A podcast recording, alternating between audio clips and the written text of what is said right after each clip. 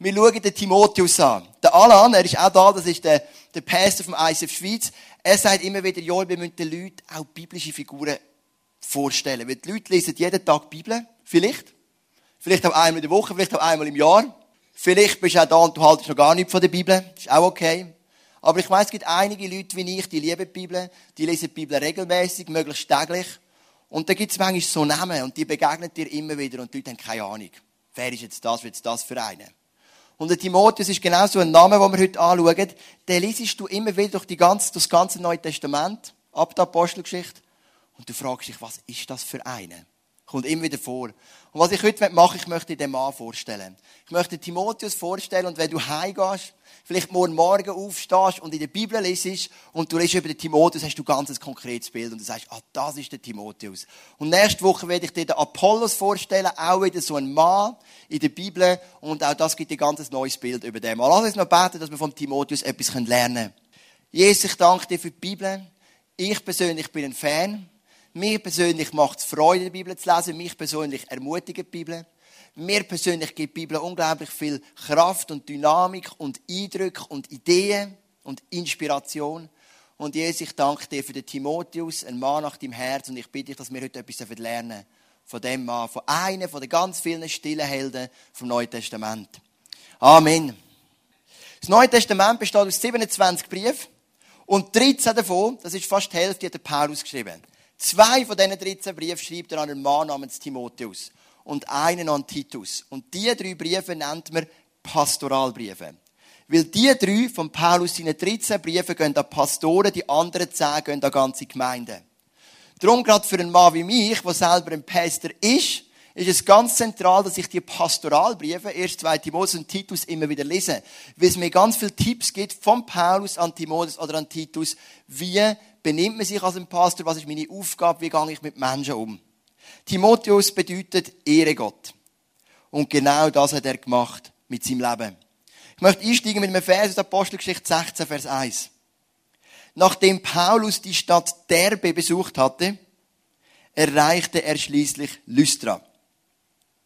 Ich denke, die zwei Namen in sich sind wie Derbe steht für Derb, Lystra steht für Lüstern, keine Ahnung. Das ist mir einfach so gerade aufgefallen. Dort traf er Timotheus, einen jungen Christen. Seine Mutter, auch eine Christin, war jüdischer Abstammung, sein Vater ein Grieche. Vier Jahre vorher ist der Paulus auch schon in dieser Stadt. Das lesen wir in Apostelgeschichte 14, zwei Kapitel vorher. Vier Jahre vorher ist der Paulus in die Stadt gekommen und hat von Jesus predigt und eine Gemeinde ist entstanden. Vier Jahre später kommt er wieder und offensichtlich ist die Mutter von Timotheus immer noch dran am lebendigen Glauben zu Jesus. Wenn wir in diesen Vers genau hineinschauen, dann sehen wir etwas Interessantes. Timotheus, seine Mutter ist Jüdin. Timotheus, sein Vater ist Griech. Das ist biblisch gesehen ein No-Go. Das Alte Testament sagt immer wieder, dass Juden nicht dürfen Menschen heiraten von anderen Völkern. Also die Mutter von Timotheus hat etwas gemacht, was aus biblischer Sicht nicht okay ist. Und dennoch segnet Gott die Familie mit ihrem Sohn namens Timotheus. Und vielleicht bist du da und du hast so eine Family, wo einfach alles funktioniert. Schön für dich. Vielleicht bist du auch da und die Wahrscheinlichkeit ist ein bisschen grösser. Und in deiner Family hast du deine Challenge. Vielleicht auch in deiner Vorgeschichte ist nicht alles ganz perfekt gewesen, wie man sich so wünscht. Vielleicht geht es in der Ehe nicht immer so einfach. Vielleicht haben ihr Entscheidungen getroffen als Ehepaar, wo ihr heute wisst, dass sie falsch sind. Vielleicht haben ihr wie die Mutter von Timotheus auch Entscheidungen getroffen und ihr gewusst, die stellen sich sogar aktiv gegen die Bibel. Jetzt kommt die gute Message aus dem einen Vers. Und das wäre schon eine Predigt in sich. Gott kann dich und deine Ehe trotzdem brauchen. Wenn du kommst und sagst, hey Gott, ich sehe es, wäre nicht in deinem Sinn, es tut uns leid, dann kann Gott den Segensfluss wieder öffnen. Und Gott hat die Mutter von Timotheus gebraucht, obwohl sie eine Entscheidung getroffen hat, die biblisch nicht okay ist, obwohl sie ein Heid, ein Heid, das sind alle nicht-jüdische Völker, obwohl sie einen sogenannten Heid geheiratet hat. Und dann heißt im 2. Timotheus 1, Vers 15, schreibt der Paulus, ich weiß, wie aufrichtig du glaubst. Genauso war es schon bei deiner Großmutter Lois, von Malcolm mittendrin. Also, gesehen, das ist, das ist alles sehr, immer ein großer biblischer Bezug. Und deiner Mutter Eunike. Ich bin überzeugt, dass dieser Glaube auch in dir lebt. Und da siehst du eine Generationenlinie. Wir haben bei unserem Entdecke Gott-Kurs genau am letzten Donnerstag über Generationenlinien geredet. Es gibt Generationenlinien, die gefährlich sind. Zum Beispiel kann es Linien von Selbstmord, von Depression, die immer weitergehen, wie eine Vererbung. Aber da sehen wir eine Generationenlinie von Segen. Großmutter, Mutter und der Timotheus. Und das, obwohl die Mutter eine falsche Entscheidung getroffen hat. Und der Paulus ehrt die Mutter sogar. Sie sagt, Mutter und Großmutter, ihr habt einen lebendigen Glauben und in dir, Timotheus, lebt der lebendige Glaube, der in deiner Großmutter und deiner Mutter angefangen hat. Du als Vater, du als Mutter, du darfst für deine Kinder beten. Du darfst für deine Kinder investieren, du darfst glauben und es wird ein Segen passieren. Vielleicht siehst du ihn nicht zur Zeit. Vielleicht siehst du ihn auch. Wir bleiben dran, wir gehen weiter, wir kämpfen um unsere Söhne, um unsere Töchter, dass sie am lebendigen Glauben an Jesus dranbleiben dass sie einen schönen Lebenswandel dürfen haben Genauso wie die Großmutter und die Mutter von Timotheus das gemacht haben. Das ist ein positives Beispiel von einer Segenslinie, von einer christlichen Familie. Und dann gehen wir im Vers 2. In der Gemeinde von Lystra und Ikonion war Timotheus als zuverlässig bekannt und geschätzt. Wie gesagt, vor vier Jahren ist der Paulus zuerst mal gekommen. Und offensichtlich vier Jahre später ist der Timotheus immer noch dran. Er hat sich vielleicht auch vor diesen vier Jahren bereits bekehrt, vielleicht auch irgendwann in diesen vier Jahren, aber er wird geschätzt als zuverlässig. Zuverlässigkeit ist eine der zentralsten Charaktereigenschaften von Diener von Jesus. Wer im Kleinen treu ist, haben wir auch gelernt bei diesen Finanzclips, ist ein Finanzprinzip, aber allgemeines Lebensprinzip. Wenn du im Kleinen treu bist, kann Gott dich über mehr setzen. Im Kleinen treu sein, im Kleinen zuverlässig sein. Und das hat der Timotheus ausgezeichnet. Wir sind im Moment alle im Davis Cup Fieber. Du und ich, also ich bin auf jeden Fall. Ich liebe die Schweiz und ich liebe, wenn die Schweiz so richtig ein paar andere auf den Deckel gibt. Und ähm, ich habe natürlich gestern bin ich ins Büro am Nachmittag, habe offiziell geschafft, inoffiziell Davis Cup ähm, doppelt geschaut. Ein bisschen kombiniert, so muss man sagen. Man kann ja heute Multitasking vieles kombinieren. Und ähm, da gibt es zwei Männer bei der Schweiz. Der eine ist der, der Roger Federer, weltweit bekannte Megamarke, bekannteste Sportler vermutlich auf der Welt, einer der bekanntesten hundertfachen Millionär. Und auf der anderen Seite hast du den Stand Man, der im Moment so Kohler aus dem Feuer raushält. Die zwei Geschichten könnten nicht unterschiedlicher sein. Ich weiß nicht, ob das auch schon mal aufgefallen ist. Der Federer war der Senkrechtstarter hochtalentiert, im Juniorenalter bereits Wimbledon gewonnen, also das Juniorenturnier, dann baldmals Nummer eins gewesen, jeder Rekord geschlagen, was es überhaupt gibt. Oder fast jeder, was es überhaupt gibt im Tennis. Eine riesen Nummer. Und dann haben wir den Stand Man, der ist immer um Nummer 30 rumgetümpelt, jahrelang. Und ich habe immer gedacht, der bleibt da dort. Und plötzlich im zarten Alter von 28 Jahren kommt ein Stand Man, also das ist ja alt für einen Tennisspieler, oder? Ich meine, ich bin sieben Jahre älter, aber ich rede jetzt in den Tennisdimensionen. Und mit 28, der Mann hat sich bewährt, der ist treu geblieben, der ist dran geblieben, der hat sich ständig verbessert, gewinnt das Australian Open und macht nochmal eine riesige Karriere. Und im Davis Cup ist er die grosse Nummer das Jahr, nicht der Roger. Sowohl im Doppel hat er aus meiner Sicht besser gespielt, als was ich gesehen habe, und im Einzelnen sowieso. Und du siehst hier einen Mann, das ist ein Senkrechtstarter. Und das gibt es immer wieder. Es gibt Leute mit unglaublich viel Charisma, mit unglaublich viel Dynamik. Und das ist schön, das ist ein Zeichen von Gott. Aber was Gott wirklich braucht, was er oft darauf setzt, das sind die Wawrinkas. Die Leute, die über Jahre dranbleiben, die treu sind im Kleinen. Also in dem Kleinen hat er auch etwa 15 Millionen verdient. Also, ich würde jetzt auch nicht sagen, also nicht nur finanziell, aber er ist nicht im grossen Rampenlicht. Er ist immer im Schatten gestanden vom Roger Federer. Und in dem Ganzen hat er sich entwickelt, entwickelt, entwickelt und ist jetzt mit 28 irgendwo, hat man das Gefühl, auf dem Höhepunkt von seinem Schaffen, vielleicht wird er noch besser, ein extrem guter Tennisspieler geworden. Zuverlässig, treu bleiben im Kleinen, das scheint der Timotheus ausgemacht zu haben. Und das hat der Paulus sofort gesehen. Und dann heißt es im Vers 3 von Apostelgeschichte 16, ihn nahm Paulus als weiteren Begleiter mit auf die Reise. Um auf die jüdischen Christen in diesem Gebiet Rücksicht zu nehmen, ließ Paulus ihn beschneiden. Denn alle wussten, dass der Vater des Timotheus ein Grieche war. Der Vers ist nochmal ganz, ganz speziell. Weil das Kapitel vor Apostelgeschichte 16 ist Apostelgeschichte 15. Da bist du mit mir einverstanden. Apostelgeschichte 15 ist das Apostelkonzil. Und zwar folgende Herausforderung. Der Paulus und der Barnabas reisen um und sie gründen Kirchen und plötzlich kommen die Juden, die zum Glauben kommen, und sagen, alle müssen sich beschneiden lassen. Ob sie jetzt jüdischer Herkunft sind und Christen geworden sind oder heidnischer. Der Paulus und der Barnabas wehren sich dagegen und dann kommen sie auf Jerusalem, treffen sich dort mit dem Petrus, mit dem Johannes, mit dem Jakobus, alle sind dort und sie besprechen miteinander, wenn wir heidnisch abstammende Christen müssen sich beschneiden lassen oder nicht, und sie kommen zum Schluss, nein. Sie müssen sich nicht beschneiden lassen, sie müssen ihr Herz beschneiden lassen, was heißt, sie wollen mit ganzem Herzen Jesus nachfolgen, aber nicht ihre Vorhaut. Das ist Apostelgeschichte 15. Und drei Vers später, Apostelgeschichte 16, lässt Paulus den Timotheus genau beschneiden. Obwohl der Timotheus ein Heid gilt, weil es gilt immer das vom Vater im Judentum. Mutter in Jüdin ist, gilt jetzt in dem Kontext nicht, der Timotheus ist ein Heid. Und der Paulus kämpft ein Kapitel vorher, wir möchten denen keinen Zwang aufsetzen, sich beschneiden lassen. Nur, dass er drei, drei Vers später genau das Gegenteil machen kann. Zudem wäre eine Beschneidung verboten für den Timotheus, weil Heiden sich gar nicht beschneiden lassen. Jüdische Heiden, christliche Heiden schon, das ist ein bisschen kompliziert. Und der Paulus sagt aus Rücksicht gegenüber dem Gewissen von einigen, nimmt der Timotheus und lässt ihn beschneiden. Und das ist auch noch ein Kostenpreis. Das führt dann so in ein Wundfieber rein und man muss ein paar Tage körperlich ein bisschen unten durch. Nachher nimmt der Paulus den Timotheus mit und sie gehen in eine Zeit der Ausbildung. Einfach mal eine Zeit, wir wissen der Bibel nicht wie lange, vielleicht ein paar Jahre, dürfte Timotheus einfach beim Paulus mal mitreisen. Paulus reist überall rum, ab und zu ist er im Gefängnis, Timotheus geht ein bisschen mit oder auch mal nicht. Und dann predigen sie und was auch immer sie erleben und der Timotheus geht in eine Ausbildung.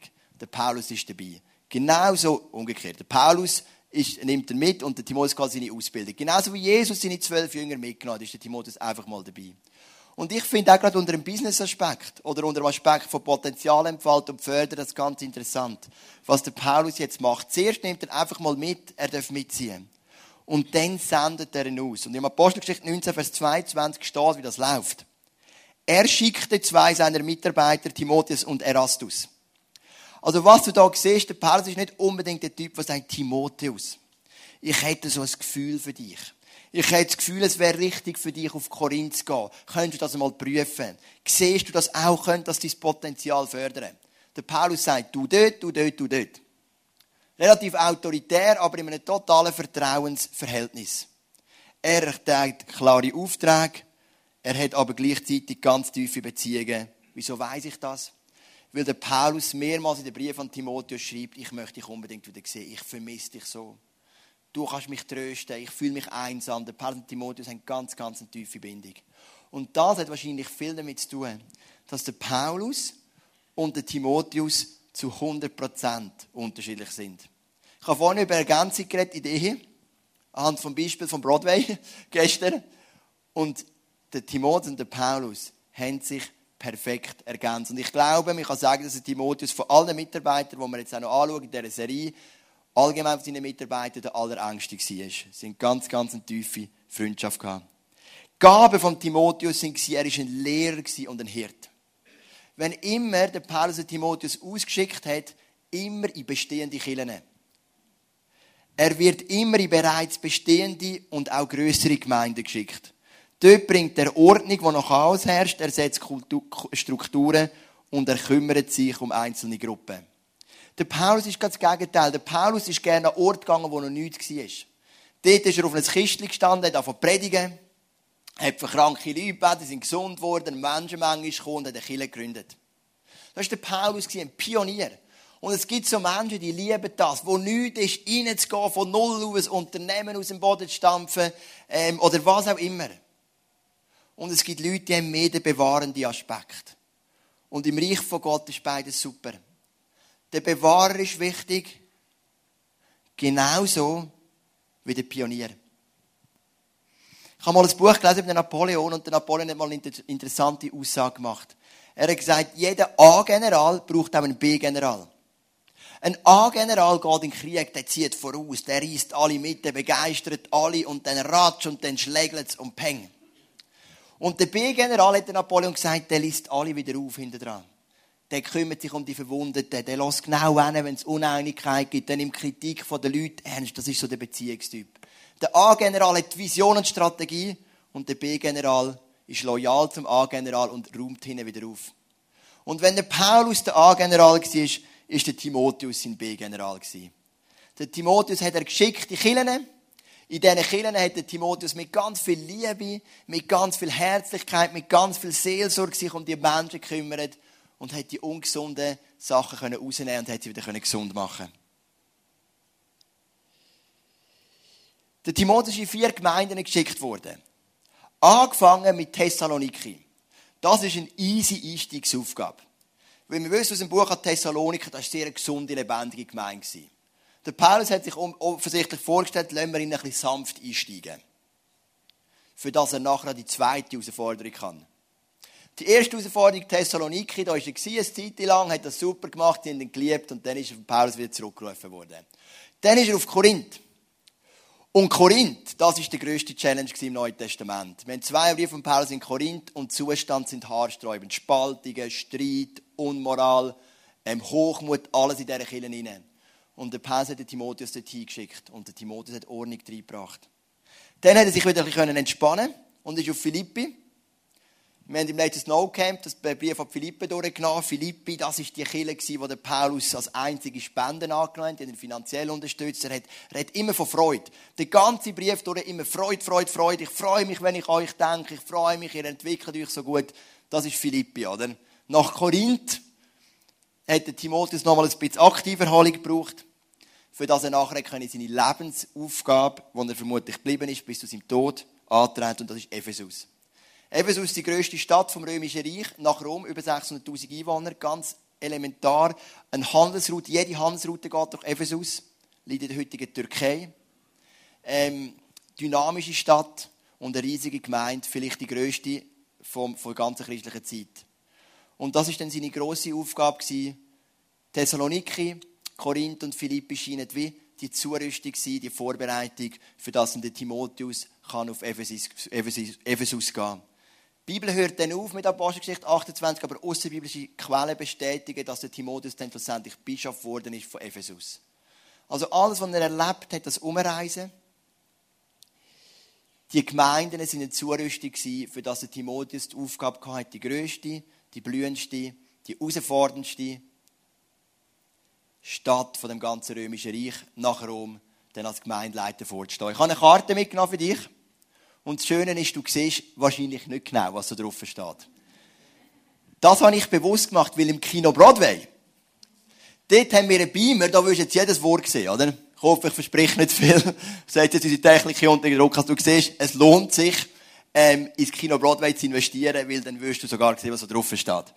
Ja, wir sehen rechts, was du vielleicht siehst, ist Türkei, von deiner Seite aus rechts. So. Ich hoffe, jetzt kennst du dich ein bisschen aus der Geografie. Ganz östlich von der Türkei, in Derbe, ist der, ist der Timotheus auf die Welt gekommen, aber all seine vier Kirchen sind in Griechenland gewesen. Ausser Ephesus zum Schluss. Also der Paulus hat einen relativ weiten Weg genommen von seinem Geburtsort. Und er hat eigentlich mehrere hundert Kilometer weg immer gedient. Er ist nie mehr in die Nähe gekommen von seinem Geburtsort, obwohl es dort auch einige Kirchen nicht gegeben hat. Der Timotheus war ein Single, hat keine Frau gehabt, vielleicht später dann, weil er sich niedergelassen in Ephesus. Aber vorher ist er als Single umgezogen und hat so die Kirchen betreut. Vermutlich auch bewusster Single, ähm, weil er gefunden hat, dass ihm das mehr hilft, dann die Gemeinde zu unterstützen und das viele, viele umziehen.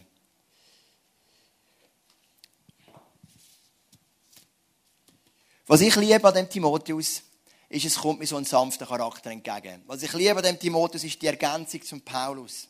Was ich liebe an dem Timotheus, ist das Herz für Menschen. Und wenn wir jetzt noch kurz die zwei Briefe anschauen, an Timotheus, dann sehen wir, dass genau das seine Aufgabe war. Der erste Timotheusbrief, da geht es genau um den Umgang mit Menschen in der Gemeinde. Der Paulus geht eine ganze Gruppe von möglichen Leuten durch und sagt dem Timotheus, wie er mit ihnen umgehen soll. Im vollen Wissen, dass der Paulus wahrscheinlich mit denen verbocken. Weil der Paulus war so ein Hardliner. Aber der Timotheus, der ist mit der Sanftheit, aber doch eine totale Klarheit gekommen. Der Paulus sagt, wie er umgehen mit Irrlehrern. Wie er umgehen mit gläubigen Frauen wie er soll umgehen mit Ältesten, wie er soll umgehen mit Diakon, also mit Ältesten ist Gemeindeleitung gemeint, das sind die ältesten Leute.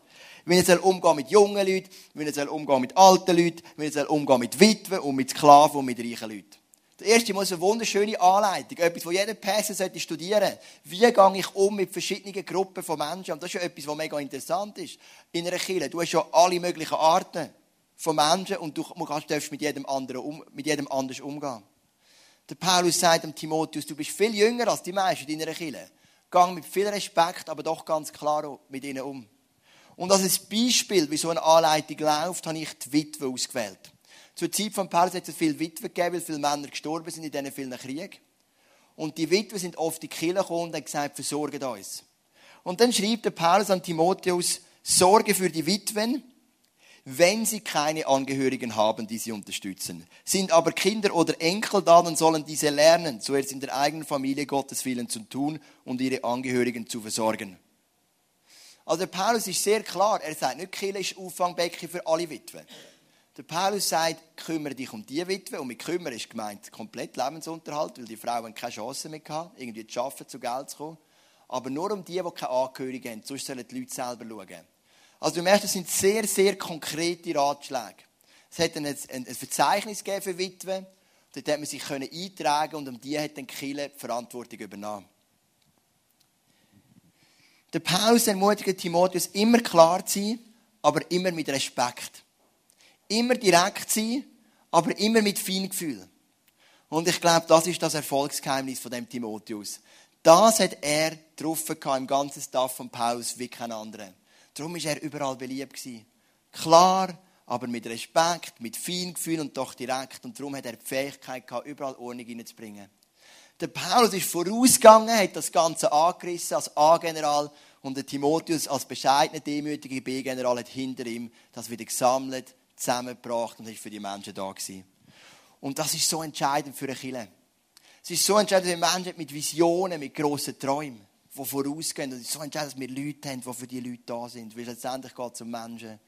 Und darum glaube ich, ist der Timotheus vielleicht oft unterschätzt. Weil sein Job ist so wichtig war. Ohne Menschen wie der Timotheus wäre alles zusammengegangen, was Paulus aufbaut. Aber mit dem Timotheus zusammen ist ein absolutes Dream-Team entstanden. Und dann haben wir den zweiten Timotheusbrief und der ist sehr emotional. Für mich der emotionalste Brief der ganzen Bibel, weil der Paulus scheint schon zu merken, dass sein Tod bevorsteht. Er schreibt vom, vom Gefängnis aus in Rom und er scheint irgendwie zu fühlen, es geht nicht mehr lang. Und eigentlich ist es fast mehr so ein Brief, den Paulus über sich schreibt. Er gibt so Rat am Timotheus, aber du, du spürst es raus, eigentlich, eigentlich redet er irgendwo auch zu sich selber. Und ich habe den Brief gelesen und dachte, was könnte ich euch noch erzählen vom 2. Timotheus? Ein Punkt, weil du hast hunderte von Punkten. Übrigens, wir haben vorhin das Lied gesungen, ich möchte den Lauf mit dir vollenden. Das ist auch eine Aussage von Paulus an Timotheus. Er sagt, ich habe meinen Lauf vollendet, machst du genau gleich. Ich habe den Lauf mit dir vollendet. Wenn immer das singen, denkst Paulus an Timotheus. Der kennt schon einen Vers vom, vom, vom ersten oder zweiten Timotheus, ich glaube vom ersten Timotheus. Ich habe den Brief gelesen, 2 Timotheus und habe gedacht, was soll ich für ein Schwergewicht rausgeben? Und da ist mir aufgefallen, dass das Wort dreimal vorkommt. Wo im ganzen Neuen Testament nur zehnmal vorkommt, dreimal davon im 2. Timotheus. Und mit dem möchte ich meine Message heute aufhören. Und das ist das Wort Schämen. Und das ist ganz ein spannender Punkt für dich und für mich. Im 2. Timotheus 1, Vers 8 schreibt der Paulus, so schäme dich nun nicht des Zeugnisses von unserem Herrn. Im 2. Timotheus 1, Vers 12 schreibt der Paulus, Darum hat man mich auch ins Gefängnis geworfen, aber ich schäme mich nicht.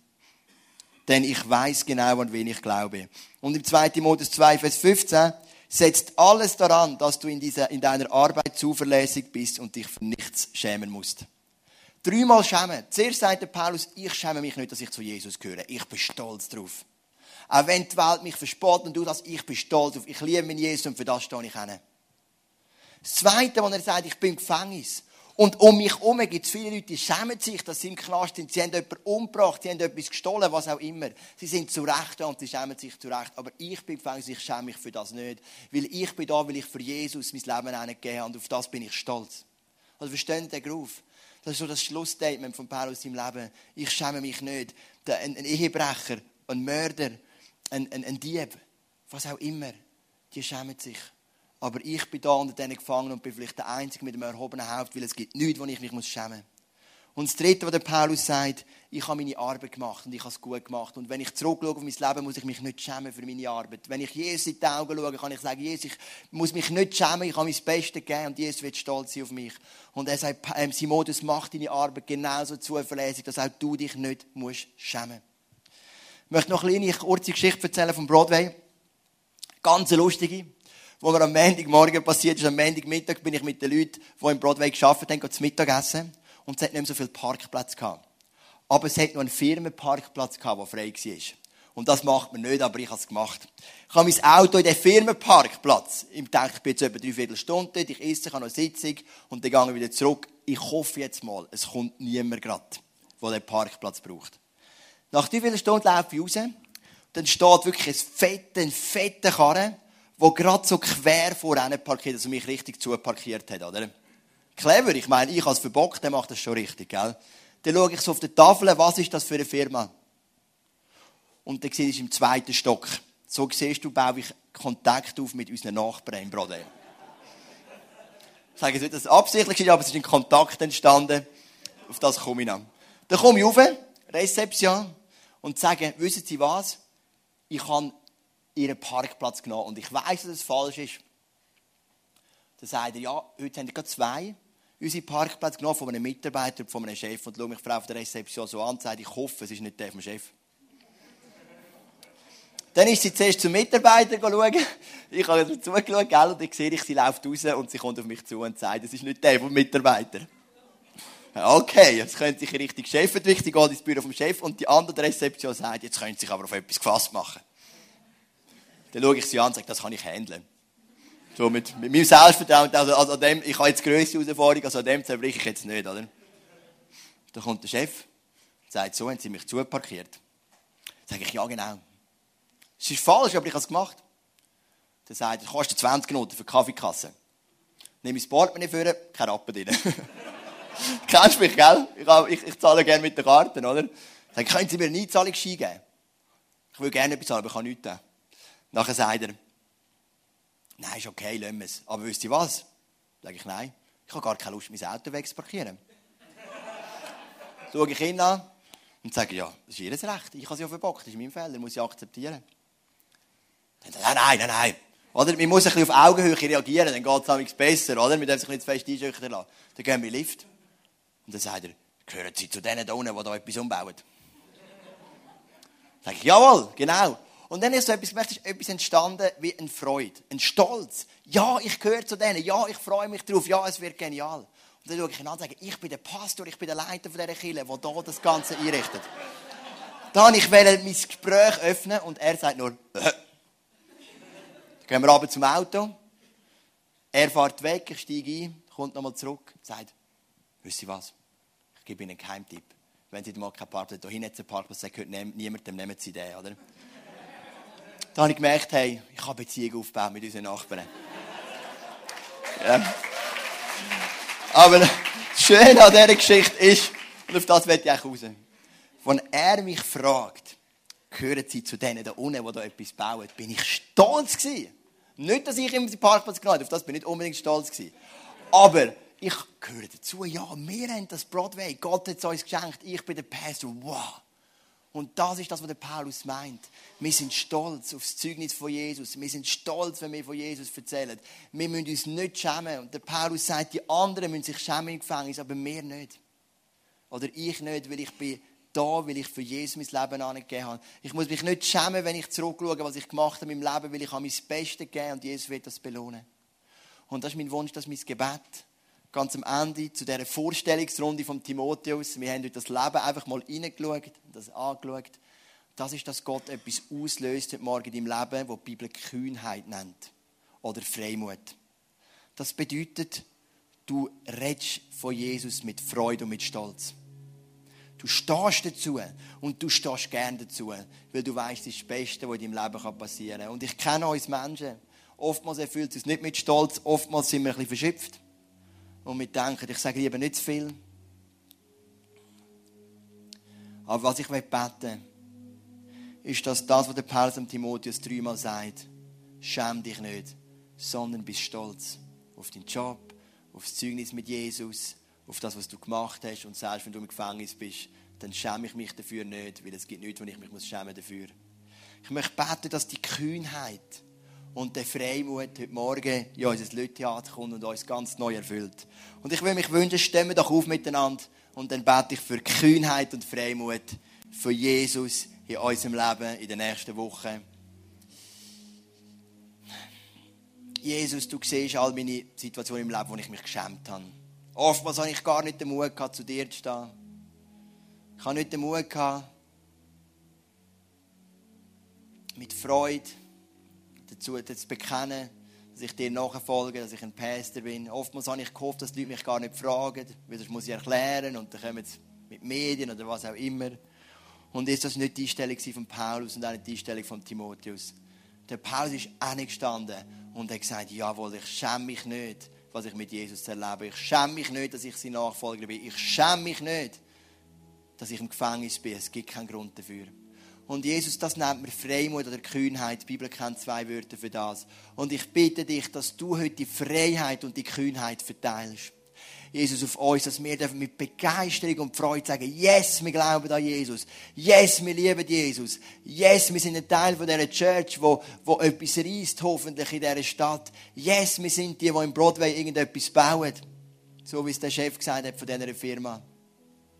Jesus, ich bitte dich, dass du heute kommst mit Kühnheit und Freimut und dass das ganz, ganz neu ausgossen werden in unsere Herzen.